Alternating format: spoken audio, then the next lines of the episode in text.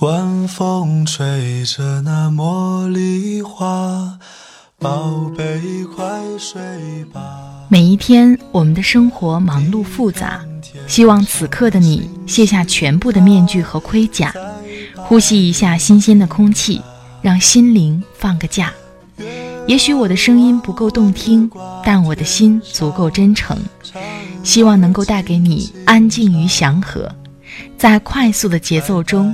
缓慢的生活，爱自己，爱人生。我是南方，愿我的声音与你一同成长。嗨，你好，这里是快节奏慢生活，我是南方。最近过得好吗？中秋节很快就到了，不知道此刻的你，是回到了家里，还是一个人在外面？人在外面，最担心我们、最心疼我们的，就是父母。中秋是团圆的节日，不管能不能回家，记得都要照顾好自己。把自己照顾好，父母才会放心，也是对他们的关心最好的回报。今天把作者仲念念的“把自己照顾好”。就是对父母最好的回报，分享给你。希望你一个人过节，也要吃得好，睡得饱。想听到南方更多的声音，欢迎你关注我的微信公众号“听南方”。微信公众号会同步发出快节奏慢生活的节目文稿，也欢迎你关注我的新浪微博“南方幺幺二三”，和我互动交流。好了。开始我们今天的分享吧。把自己照顾好，就是对父母最好的回报。仲念念，你很忙吗？到底有多忙？忙到连回复你妈一条微信的时间都没有？我反复问自己，铺天盖地的愧疚感席卷而来。当时是凌晨两点，我安排好所有的工作，却迟迟没有入睡。原来已经三天了，三天我都没有回复我妈一条信息。这几天不忙着搬家吗？我妈反复来问：“搬到哪儿了？确定要搬吗？你又不会做饭，不会洗衣服，什么都不会，你怎么活啊？”一直问，一直问，我解释了很多遍，还是在问。直到我视频给他看我的房子、我的室友、我们小区楼下所有健全的基础设施，他才稍稍放下心来。没有办法，无论我长多大，在他眼里永远都是一个生活不能自理的小孩子。天很高，地很大，但我们一生都逃不出父母的牵挂。长大以后的我们，眼前的世界变得很大，大到无边无涯，总是希望飞得高一点儿，再高一点儿。但父母的世界却变得很小，小到立锥之地，除了子女，再无他人。总是希望能离我们近一点儿，再近一点儿。于是，当父母的期望撞上我们的野心和梦想，无数数不清的关怀，变成了还不清的亲情债。每一个远嫁的女儿，都是父母丢失的孩子；远在外地工作的女儿，又何尝不是如此呢？朋友小雨大学毕业时谈了一个外地的男朋友，家里极力反对，她一气之下便跟男朋友走了，再也没有回家。但她过得并不好，因为很快男生便甩了她。她碍于面子，一直不敢跟家里说，便回到大学所在的城市，找了份工作。有一年，他生病需要做手术，躺在病床上，突然哭了，说：“我想我妈了。”我也哭了，拿起手机给他，让他给妈妈打电话。他踌躇很久，不知道说什么。电话通了，就一直哭。我告诉了他妈妈医院的地址，不到半天。便出现了。小雨想多了，爸妈一句话都没有怪他。父亲一声不吭的忙前忙后，眼睛里尽是焦灼。母亲偎在床前嘘寒问暖，一直握着他的手，说：“你怎么那么瘦？”看着这一幕，我的眼泪又出来了。当即给我妈打了个电话，说：“这周末我回家。”说到底，父母跟子女之间哪里会有什么真正的仇恨呢？那些所谓的仇恨，不过是不好开口的自尊；那些无以言表的爱，即使不在嘴里，也在心里。小时候，我们以为父母鞭策我们，是希望我们能有很大的成就，可以光宗耀祖，分外光荣。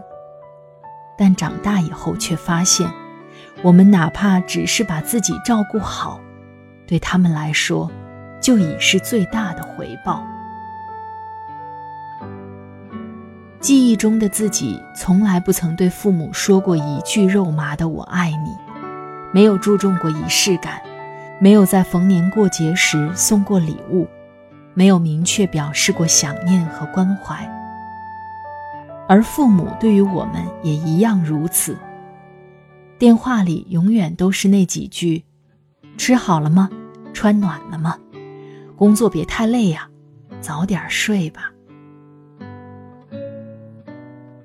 如果说我们是一群拼命往上飞的小鸟，那关心我们飞得高不高的，一定不是父母，因为他们在意的只是我们累不累。大概半年前吧，我还在旅游公司做编辑，有一次开会，我妈在微信上发了一个视频给我，我顺手挂断了，然后她又发了一个，挂断，又发，循环往复了好多次。我不耐烦地回复他几个字：“我在开会，别发了。”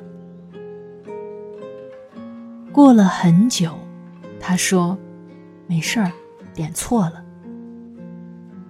我扫了一眼，没有再回复他。临下班时，我下意识拿起手机翻朋友圈，赫然看到我妈点的一大堆赞。如果不是这些赞，我甚至完全将他抛在了脑后。那些赞，甚至可以追溯到两年前的朋友圈我再也忍不住，眼睛当场就湿了。有多少说不出口的关怀，最终都变成了朋友圈里看似不经意的点赞。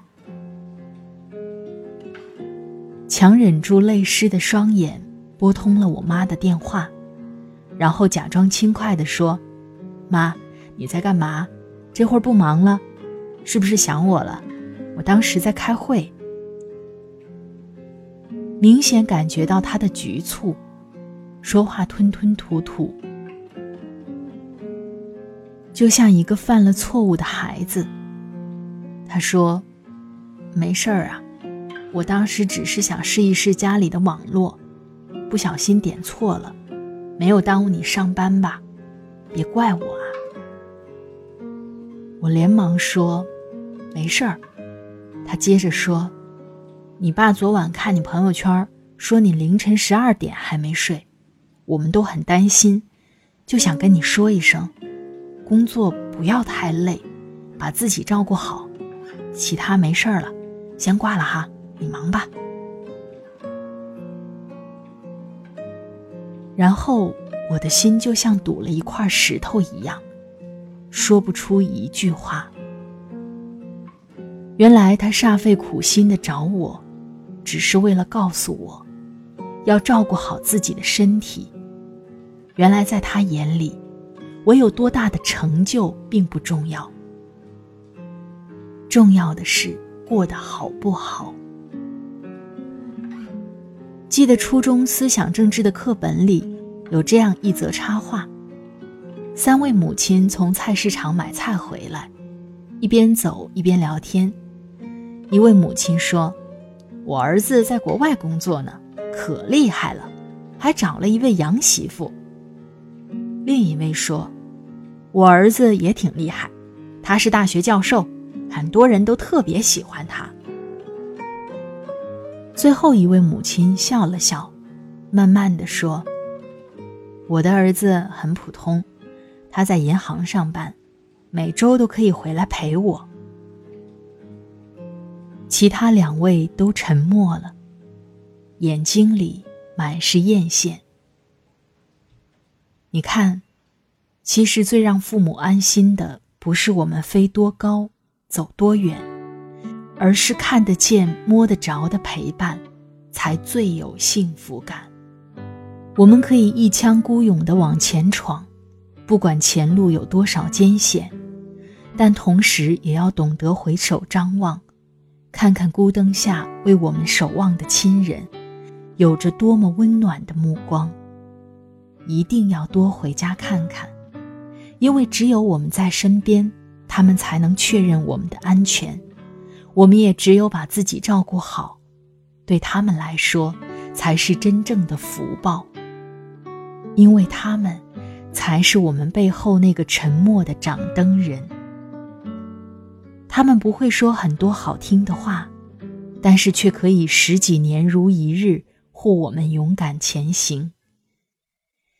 尽管往前冲吧，即使飞得不高也不远，但只要转身，就可以遇见温暖。愿你身前有精彩的世界，是一腔孤勇的战士；也愿你背后有父母的牵挂。是永远无需长大的孩童。慈母手中线，游子身上衣。临行密密缝，意恐迟迟归。谁言寸草心，报得三春晖。有人思乡不得归。摇篮摇啊摇，摇到外婆桥，摇到风霜漫漫染白妈妈的发。摇篮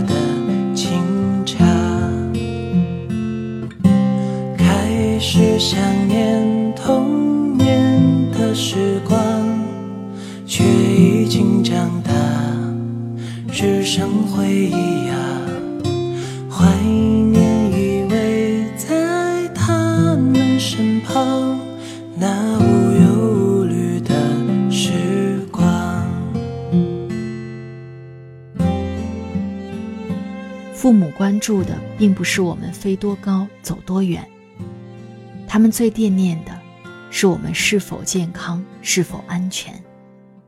希望听到这里的你，记得给父母打个电话，跟他们报一声平安，也记得常回家。在这里特别感谢作者钟念念的播音授权。作者钟念念是自由撰稿人，一个特立独行的九四年姑娘。一生渴望执笔流浪，与世间所有美好不期而遇。如果你喜欢他的文字，欢迎你关注他的微信公众号“众念念”。快节奏慢生活在每周二和每周五的晚上更新，欢迎你关注快节奏慢生活的节目专辑，第一时间收听我的节目。每期的节目音乐都在下方的简介当中。好了，今天的节目就到这里，我们下期再会。祝你晚安，今夜好梦，拜拜。